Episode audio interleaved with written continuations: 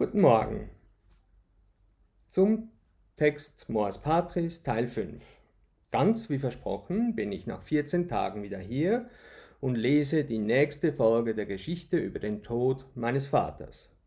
Mittlerweile gibt es ein Video auf YouTube. Ich werde abwechselnd mit dem Podcast jede Woche etwas online stellen. In diesen Videos lese ich keine Texte, sondern befasse mich mit Drogenpolitik, meinen Erfahrungen damit und Vorschlägen, wie mehr Suchtkranke als zurzeit Genesung finden könnten. Ein Argument, das ich immer wieder mache, wir müssen alle Drogen legalisieren, die Menschen informieren und den Konsum regulieren. Ähnlich wie es bereits mit Alkohol und Zigaretten geschieht.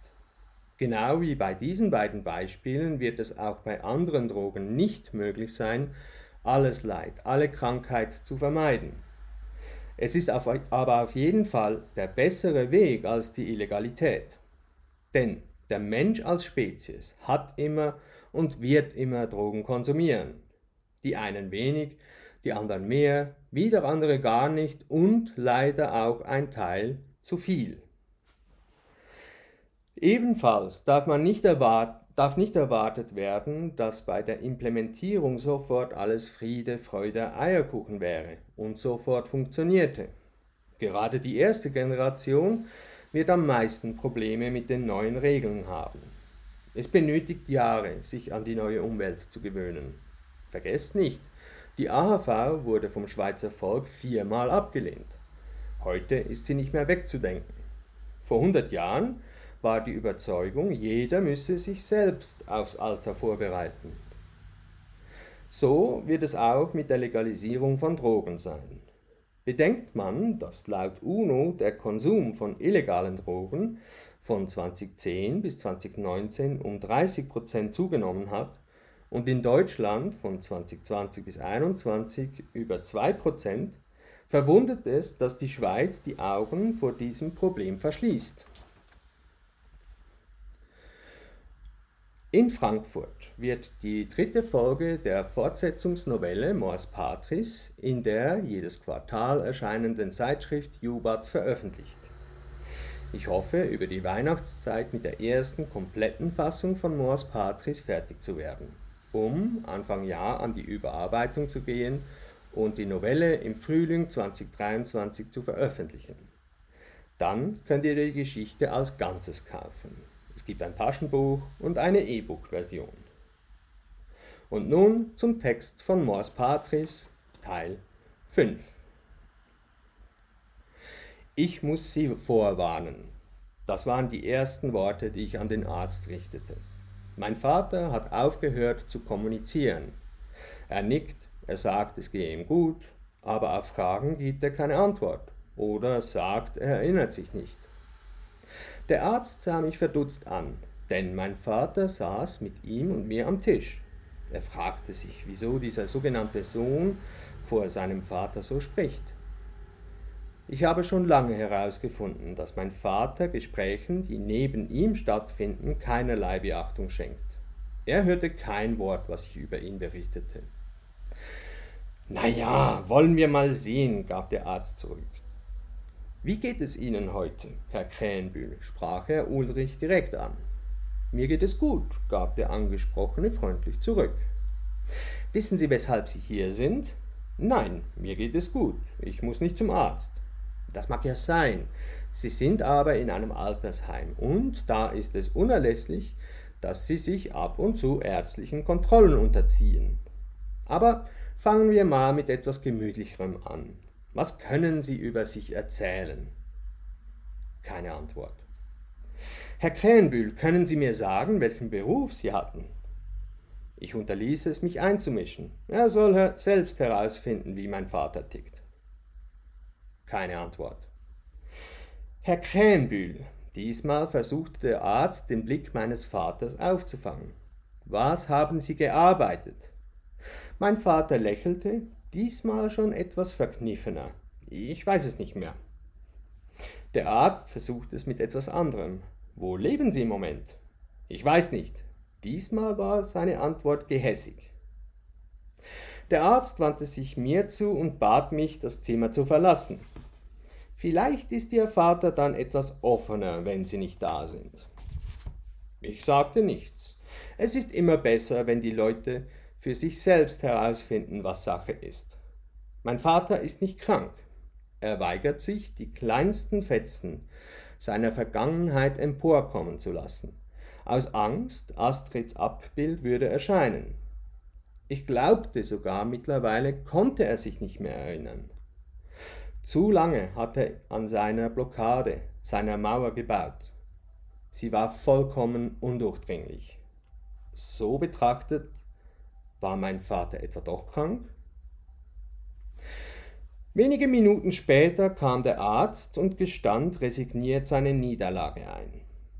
Er könne ihn zwar körperlich untersuchen, sein Blut, seinen Urin, mehr nicht. Er beschloss, diese Untersuchungen halbjährlich im Altersheim durchzuführen. Ich müsse meinen Vater nicht mehr zu ihm in seine Praxis bringen. Das war mir nur recht. Im folgenden Jahr begannen die Krisen.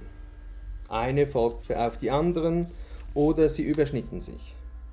Am Ende war mein Vater am Ende. Eine Folge meiner mehr als seltenen Besuche im Altersheim war, dass ich keine Ahnung hatte, dass der Teil, in dem mein Vater untergebracht war, umgebaut werden sollte. Deshalb war ich komplett unvorbereitet, als mich eines späten Abends nach 22 Uhr im Oktober 2018 das Telefon aus meinem Schlummer riss. Ja, guten Abend, spreche ich mit Herrn Krähenbühl? Ich gab ein verschlafenes Ja von mir. Äh, wie Sie wissen, hatten wir heute unseren großen Umzugstag. Äh, wie? Was? zuckte durch mein noch halb schlafendes Gehirn liebt ihr es auch, genau in dem Moment geweckt zu werden, wenn ihr den Tiefschlaf endlich erreicht habt? Ihr Vater ist uns abhanden gekommen. Wir suchen ihn schon seit Stunden. Ja, was jetzt? Umziehen, verschwundener Vater. Himmel, was war hier los? Ich zwang mich wach und aufnahmefähig. Bitte langsam. Ich habe keine Ahnung, wovon Sie sprechen. Ihr seid umgezogen? fragte ich ungläubig. Ich konnte mir nicht vorstellen, wie das Altersheim, das nicht klein war, umziehen konnte.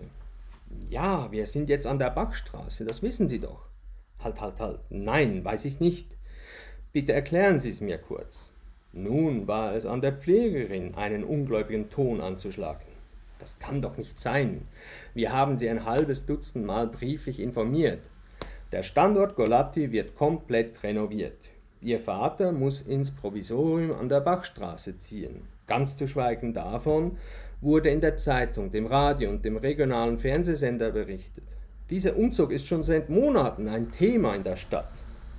Langsam begann mir zu dämmern, dass es unter Umständen ein Fehler gewesen war, die Briefe vom Altersheim ungeöffnet ins Altpapier zu schmeißen dass ich lieber die deutsche FAZ las als die Schweizer Regionalzeitung, half auch nicht, mich über Regionales informiert zu halten. Meine Abneigung gegen Radio Agovia und Tele M1, meine ehemaligen Arbeitgeber, war derart, dass der Boykott ganz natürlich war. Ich begriff, es hat einen Umzug gegeben. Okay, ich verstehe, es hat einen Umzug gegeben. Aber was ist jetzt mit meinem Vater? Was meinen Sie, er ist verschwunden? Es ist uns über alle Maßen unangenehm. Er war beim Abendessen noch da. Dann haben wir ihn auf sein neues Zimmer gebracht. Kurz danach, bei der Nachkontrolle, stellten wir fest, wir dass er fehlt. Wir haben den ganzen Komplex durchsucht, ihn aber nicht gefunden. Im ersten Moment fragte ich mich, was ich dazu beitragen könnte die Situation zu verbessern. Er ist also nicht bei Ihnen, sprach die Pflegerin weiter. Nein, definitiv nicht. Können Sie mir die Adresse geben? Ich fahre zu euch. Dann können wir weiter besprechen. Sie gab mir die Adresse. Fünf Minuten später war ich dort. Die Pflegerin von vorhin war überrascht über mein schnelles Auftauchen. Ich dachte, sie kämen noch nicht aus der Umgebung Aarau oder und bräuchten etwas länger. Ja, nein, nein, ich wohne eigentlich nur etwa einen Kilometer entfernt von hier, hatte aber schon immer Mühe, mich ohne Navi zurechtzufinden. Aha, dann leben Sie noch nicht lange hier. Das erklärt, weshalb Sie von den Plänen nichts mitbekommen haben. Ja, auch hier muss ich Sie enttäuschen. Ich lebe schon seit mein ganzes Leben hier. Ich war einfach schon immer schlecht darin, mir Straßennamen zu merken. Und die Briefe von euch, naja, ich muss zu meiner Schande gestehen, ich war der Meinung, dass er mir nur Jahresberichte oder irgendwelche Einladungen zu Veranstaltungen schickt und werfe sie deshalb ungeöffnet ins Altpapier. Ein Fehler, wie ich mir nun eingestehen muss. Die Frau schaute mich mit einem derart giftigen Blick an, dass ich nicht umhin kann, weiterzureden. Ich sehe meinen Vater jeden Tag. Er kommt jeden Morgen zu mir. Wir trinken einen Kaffee und lesen Zeitung. Deshalb habe ich es nie als notwendig erachtet, ihn bei euch zu besuchen. Dass dieses Morgenritual schon lange nicht mehr regelmäßig war, verschwieg ich geflissentlich. Nicht wirklich überzeugt sah sie mich an. Sie steckte mich in die Kategorie der Rabensöhne. Ich ließ ihr keine Zeit, mich weiter zu beurteilen. Also, was ist jetzt mit meinem Vater? Sie erklärte mir, während wir zu seinem Zimmer gingen, nochmals, was geschehen war. Ich war erstaunt über die Größe seines neuen Zimmers und realisierte sofort, dass sich dahinter eine ganz klare Strategie verbarg. Im Altersheim ist das Rauchen, wie nicht anders zu erwarten, im ganzen Gebäude untersagt. Im Zimmer Bolatti Standort hatte mein Vater einen Balkon. Auf dem Rauchen zwar unzulässig, da er sich nicht daran halten konnte, sah man, oder besser gesagt roch man, einfach weg. Hier im Provisorium hatte er keinen Balkon, dafür aber eine Glastür zu einem kleinen Gärtchen. Außerdem war das Zimmer abgesondert von den anderen, so dass der Geruch nicht auffiel. Ich war vom Entgegenkommen des Personals tief gerührt. Sie sahen ein, trotz des Verbots, dass sie meinem Vater das Rauchen im Gebäude nie abgewöhnen würden, und richteten sich entsprechend ein. Mir fiel etwas anderes auf. Beim Umzug musste mein Vater nichts selbst transportieren. Sein Hab und Gut lag schön sortiert im Schrank. Sogar sein Pyjama befand sich liebevoll drapiert auf dem Bett. Sein Stuhl war an den Tisch gerückt, sein TV nicht eingesteckt. Es muss eine gigantische logistische Aufgabe gewesen sein, alle Bewohner, deren Habseligkeiten und Möbel an einem Tag zu transportieren. Dass man da nicht jeden Fernseher, jeden Radio oder andere Geräte sofort anschließen konnte, war klar. Mir war ebenso klar, dass das meinem Vater ganz und gar nicht klar war. Es ist in der Lage, äh, es ist schon zwei oder dreimal vorgekommen, dass er abends zu mir kam und Sturm läutete. Denn sein, Fun sein Fernseher funktioniert nicht, mein Vater springt in den nächsten Bus und kommt zu mir. Bei mir angekommen, verhielt er sich dann äußerst ungewöhnlich, nervös und fast mit einer Panikattacke. Ich glaube, es lag daran, dass er wusste, dass er kein Geld für einen neuen Fernseher hatte und glaubte, auf ihn verzichten zu müssen, würde das Gerät kaputt gehen. Dass ich ihm natürlich einen neuen besorgen würde, kam ihm nicht in den Sinn. Naja, an besagtem Abend, an besagten Abenden fuhr ich mit ihm ins Heim, sah mir das Problem an, behob es, verließ ihn zufrieden vor der Glotze und ging wieder nach Hause. Einmal hat er den Stecker zufällig ausgezogen und die anderen Male einen falschen Knopf auf der Tastatur gedrückt, so dass er nur Rauschen reinbekam. Jetzt, in seinem neuen Zimmer, muss er wieder diese nervöse Angst bekommen haben und hat sich bestimmt auf den Weg zu mir gemacht. Da gab es nur ein Problem. Er war jetzt an einem neuen Ort. Er fand sich nicht zurecht. Es war draußen stockdunkel und kalt. Ich besprach mit mich mit der Pflegerin und ihren Kolleginnen, die dazugekommen waren. Ich würde in der Stadt herumfahren und ihn suchen. Eigentlich hätte er schon lange bei mir ankommen sollen. Ich war fälschlicherweise der Ansicht, dass er sich in der Stadt, in der er über 50 Jahre gelebt hatte, nach wie vor auskennt. Die Jahre des Stumpfen vom Golatti zu mir, von mir zum Bahnhof, vom Bahnhof ins Golatti gehens hatte, hat alles andere ausgebrannt. Wie sich herausstellen sollte, fand er nicht einmal den Weg vom Bahnhof ins Provisorium. Ich fuhr also durch die ganze Stadt, zum Golatti, zu mir, an den Bahnhof, parkierte überall und ging in die Seitengässchen. Nichts. Nach etwa einer Stunde beschloss ich, die Polizei zu kontaktieren. Ich machte mir mittlerweile wirklich Sorgen. Was ist mit ihm geschehen? Für einmal ließ mich meine Fantasie im Stich. Ich hatte keine Ahnung, was passiert sein könnte. Nach Mitternacht gab ich die Suche auf und überließ es der Polizei. Um zwei Uhr nachts dann das erlösende Klingeln. Hallo, ist hier Tobias Krähenbühl? Hier spricht die Kantonspolizei. Ja, ich mich zum zweiten Mal diese Nacht aus dem Nebel des Schlafes hinauskämpfend. Ja, ich bin hier. Haben Sie meinen Vater gefunden? Geht es gut? Ihr Vater ist im Krankenhaus. Für einen Moment sackte mir das Herz in die Hose. Er wurde von Passanten gefunden, als er bewusstlos auf dem Gehsteig lag. Herz noch weiter die Hose runter. Jesus, dachte ich. Offensichtlich ist er in der Dunkelheit gestolpert und hat sich den Kopf angeschlagen. Zum Glück hat er nichts gebrochen. Er hat ein paar Schürfwunden, sonst geht es ihm gut. Er ist ansprechbar und wird von den Krankenpflegern verbunden. Zum Glück. Es war schlimm genug, aber nicht einschneidend. Seit Monaten plagte mich der Gedanke, was geschehen würde, wenn er sich die Hüfte, das Bein oder sonst etwas brechen würde das seine Mobilität einschränkte.